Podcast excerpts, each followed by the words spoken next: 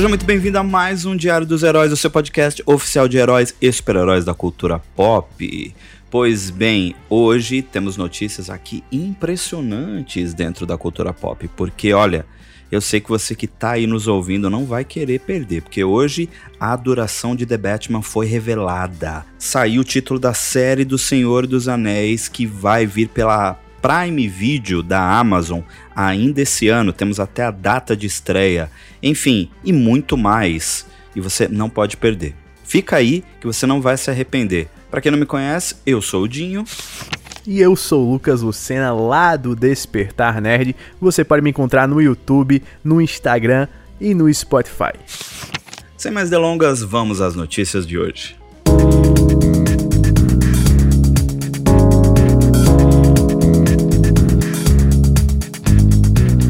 Como o nosso amigo Dinho Lima já adiantou, The Batman teve a duração revelada. Alguns rumores essa semana tinham indicado que o filme teria 3 horas de duração e quase acertaram, tá? Porque vai ter 2 horas e 55 minutos. A confirmação veio de ninguém mais, ninguém menos do que o próprio Matt Reeves, que também, nessa entrevista ao The Hollywood Reporter, falou que esse filme, se você forçar um pouco, ele pode ser considerado quase um filme de terror e também disse que o Charada foi inspirado pelo assassino do Zodíaco. Então, olha, o The Batman vem aí com praticamente 3 horas de filme. Os trailers tá cada um mais lindo do que o outro. Saiu o trailer essa semana aí com algumas novidades, um trailer dublado, tal bonitinho, que tem algumas poucas cenas novas, tem mais diálogos e mostra um pouco mais da trama e olha o hype para esse filme só aumenta, só aumenta, tá absurdo. Dio Lima, quero saber de você. 3 horas de Batman. Tá bom para você? Quer mais ou quer menos? Quero é mais. Eu quero é mais. Há quem duvide, Lucas Lucena, que esse filme não vai ser bom. Tem pessoas aí dizendo, eu ouvi comentários, recebo DMs Pessoal, aí tem gente que ainda não caiu a ficha de que The Batman vai ser um dos melhores filmes de super-heróis já vistos. E nossa, tô, a gente tá muito no hype mesmo, porque a gente só tem os trailers, né? E algumas coisas que o próprio Matt Reeves, o diretor do filme, confirmou. Então, assim, eu acho que vem com tudo mesmo. O casting já tá maravilhoso, a ideia por trás de toda essa história está maravilhosa. Sabemos que é, já temos os dois spin-offs confirmados, já falei disso aqui outras vezes. O spin-off de Gotham, e que vai gerar em torno do departamento de polícia, e também o spin-off do Pinguim confirmados, mas há rumores de que Matt Reeves está fazendo uma trilogia, tão qual a trilogia de Christopher Nolan. Então, assim, três horinhas para mim, tá excelente. Se vier mais, não me importo. Quanto mais Batman, melhor. E é isso mesmo. Quanto mais Batman, melhor. Quero essas três horas. Depois quero mais três horas no quarto do diretor. Quando sair no HBO Max. Enfim. The Batman já tá saindo no dia 3 de março de 2022. A espera está acabando. Um dos maiores filmes de 2022 vem aí.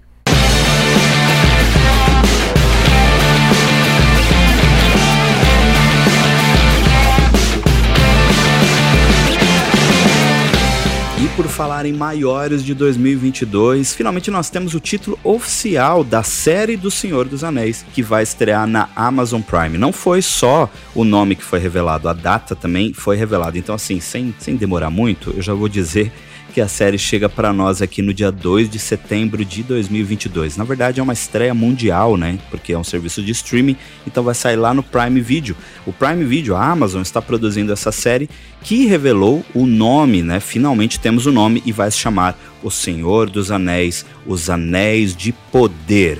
A série vai trazer uma história baseada em milhares de anos antes dos eventos de O Hobbit e O Senhor dos Anéis. Os showrunners J.G. Payne e Patrick McKay, em uma entrevista ao THR, lá na imprensa americana, disseram o seguinte para os fãs. Abre aspas. Esse é o título que nós imaginamos que poderia estar na lombada de um livro próximo aos clássicos de J.R.R. Tolkien. Os Anéis de Poder unem todas as principais histórias da Segunda Era da Terra-média: a Forja dos Anéis, a Ascensão do Lorde do, das Trevas Sauron, a épica lenda de Númenor e a última aliança dos Elfos e dos Homens. Até esse momento, o público viu apenas a história de um anel nas telas, mas antes de existir um, existiram vários, e nós estamos animados em contar a épica história de todos eles. Eu vou repetir: todos eles. Fecha aspas. Vem muita coisa por aí e temos também uma sinopse oficial que eu vou ler para você agora. Abre aspas. A futura série da Amazon Studios trará para as telas pela primeira vez as lendas heróicas da mítica história Segunda Era da Terra-média. Este drama épico ocorre milhares de anos antes dos eventos de O Hobbit e O Senhor dos Anéis de J.R.R. Tolkien e levará os espectadores de volta a uma era no qual grandes poderes foram forjados, reinos se ergueram para a glória e caíram em ruína. Heróis improváveis foram testados. A esperança ficou pelos mais finos fios, e o maior vilão a surgir da escrita de Tolkien ameaçou cobrir todo o mundo em trevas. Começando em um tempo de relativa paz, a série acompanha o elenco de personagens, tanto conhecidos como novos, enquanto eles confrontam o mais temido ressurgimento do mal na Terra-média. Das profundezas mais escuras das montanhas nebulosas às majestosas florestas da capital élfica de Lindon, ao reino Ilha de tirar fôlego em Númenor. Até os contos mais remotos do mapa, esses reinos e personagens irão construir legados que viverão até até muito depois que eles partirem. Fecha aspas. Lucas Lucena, que sinopse foi essa? Eu quero que você comente. Você é um grande fã do Senhor dos Anéis, assim como eu. Cara, será que a gente não, não, não, não tá criando muita expectativa, não? Ou será que será que eles não estão fazendo a gente sonhar? Estão fazendo a gente sonhar, viu? Estão fazendo a gente sonhar. Eu acho que eles têm que fazer mesmo, por mais perigoso que seja, mas essa série tem que arriscar, porque é muito dinheiro envolvido. É a série mais cara de todos os tempos. E olha, essa sinopse me passou uma vibe de livro de Tolkien, tá? Parecia que você tava lendo um livro do Tolkien aí. E isso já me deixou mais animado. É uma história que a gente não viu ainda. É uma parada muito original, né? Nesse universo da, da Terra-média. E, cara, tô muito animado. Tô muito animado. É, tenho medo porque por ser uma história original, por ser uma produção tão cara, uma produção que está com uma pressão tão grande, a chance de dar problemas também é enorme, mas estou esperançoso, sabe? Eu estou esperançoso. É... O, o, título, quando eles mostraram, eu acho que você também achou uma vibe meio Record, assim, aquela coisa. Uma coisa meio simplória demais, né, quando, quando mostraram o título, mas aí quando eles mostraram os bastidores de como criaram aquele vídeo todo, aí eu gostei. Enfim, eu acho que essa série vai ser muito boa e dou uma dica aqui, hein, pra você que já viu Hobbit, toda os três filmes, para você que já viu a trilogia do Senhor dos Anéis, para você que já leu os livros, mas não jogou Shadow of War e Shadow of Mordor, vai jogar esses jogos que se passam 60 anos antes do início ali de Senhor dos Anéis. Ali entre Senhor dos Anéis e o Hobbit. São dois jogos incríveis, com gameplay bem legal, que lembra um pouco a série do Batman Arkham. E tem uma história também bem divertida para você que é fã de Senhor dos Anéis. Boa, boas recomendações, Lucas. E o Lucas comentou o teaserzinho que foi lançado ontem que nos revelou o nome da série, né? Eu não gostei muito do, do teaser, não. Definitivamente não curti. Eu achei que o, o vídeo de making off é maravilhoso, é incrível, mas achei que o resultado final não foi tão satisfatório ao meu ver. Então, assim, as minhas expectativas estão baixíssimas porque sou muito fã do Tolkien, sou muito fã de Senhor dos Anéis, então vou baixar as expectativas. Mas antes da gente passar para a próxima notícia, eu queria comentar uma coisa aqui. Primeiro, já queria prometer aqui no Diário dos Heróis que, Lucas, nós vamos falar muito aqui sobre os heróis da Terra-média, hein? Eu acho que até merece um especial, hein? um especial sobre os jogos e também sobre os filmes, as grandes trilogias aí dirigidas por Peter Jackson. E eu vou lançar uma curiosidade aqui. O elenco ainda tem um rumor muito grande que um dos atores que está sendo cotado para viver um personagem dentro dessa série é o Joseph Mowley. Para quem não lembra dele, ele é o Benjen Stark lá em Game of Thrones, né? O Uncle Benjen que o Jon Snow é, vai com ele lá pra patrulha da noite e tal. Então, só pra vocês terem noção do que tá vindo por aí, é uma série caríssima. Eu não espero nada pequeno, eu espero tudo grandioso, porque Tolkien merece e por isso que eu baixo as expectativas, porque a pressão é enorme sobre essa série. Eu vou repetir aqui para você não perder a data, que é o seguinte: The Lord of the Rings, The Rings of Power, estreia dia 2 de setembro de 2022 no Prime Video.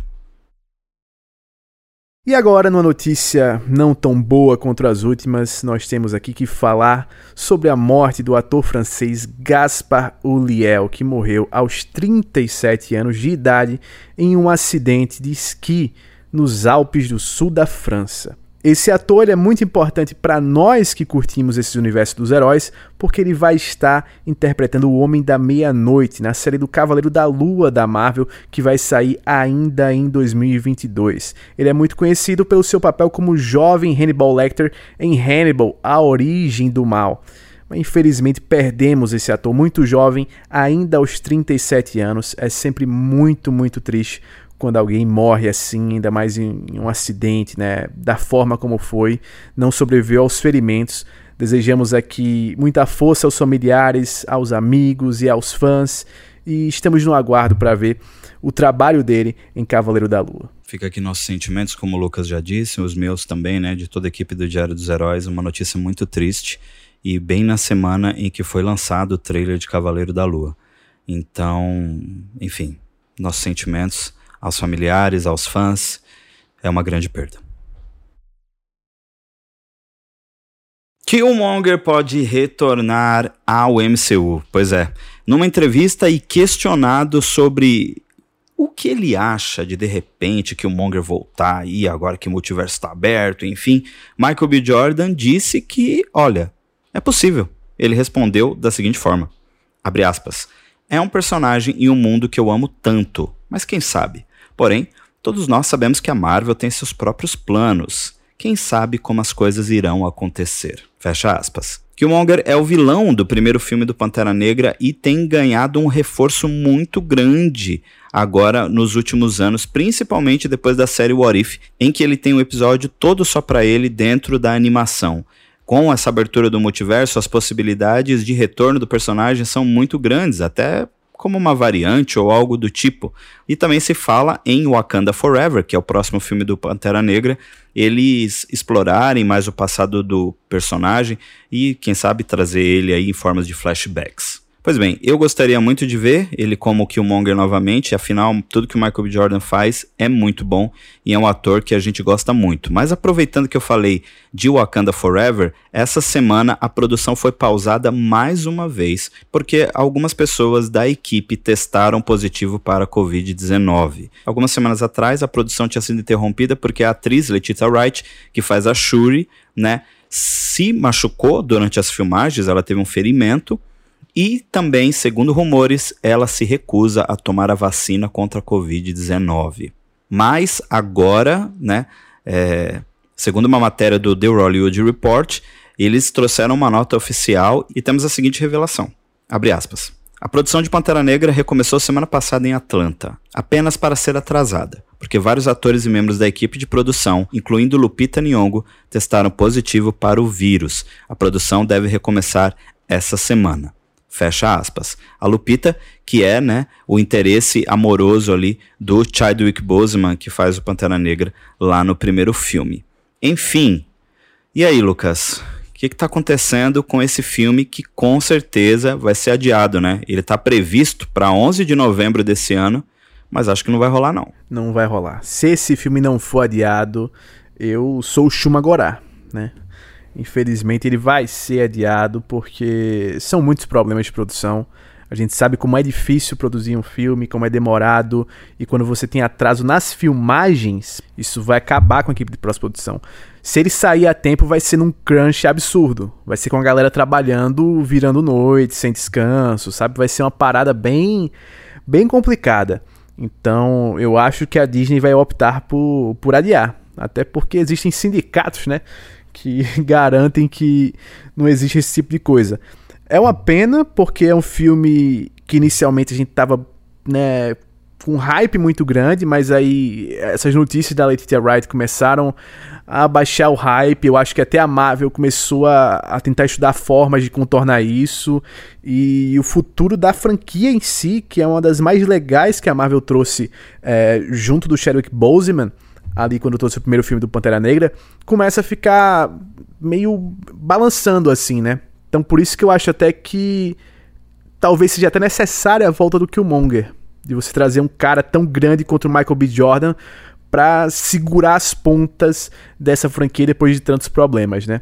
Espero que o filme saia a tempo e se não sair a tempo ou saindo a tempo, que seja um filme bom, que seja um filme que a gente assista, que seja épico, que consiga fazer jus ao legado do, do Chadwick Boseman como Pantera Negra.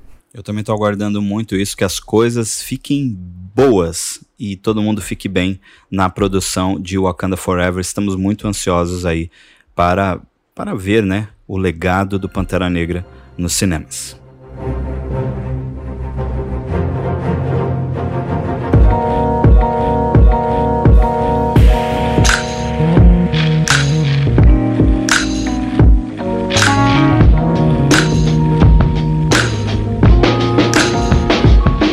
Agora essa aqui é uma última notícia que é uma mistura. É um recado que a gente tem para vocês, mas ao mesmo tempo a gente já vai trazer uma novidade aqui relacionada ao conteúdo que a gente vai apresentar. Você ouviu a musiquinha aí da Casa de El.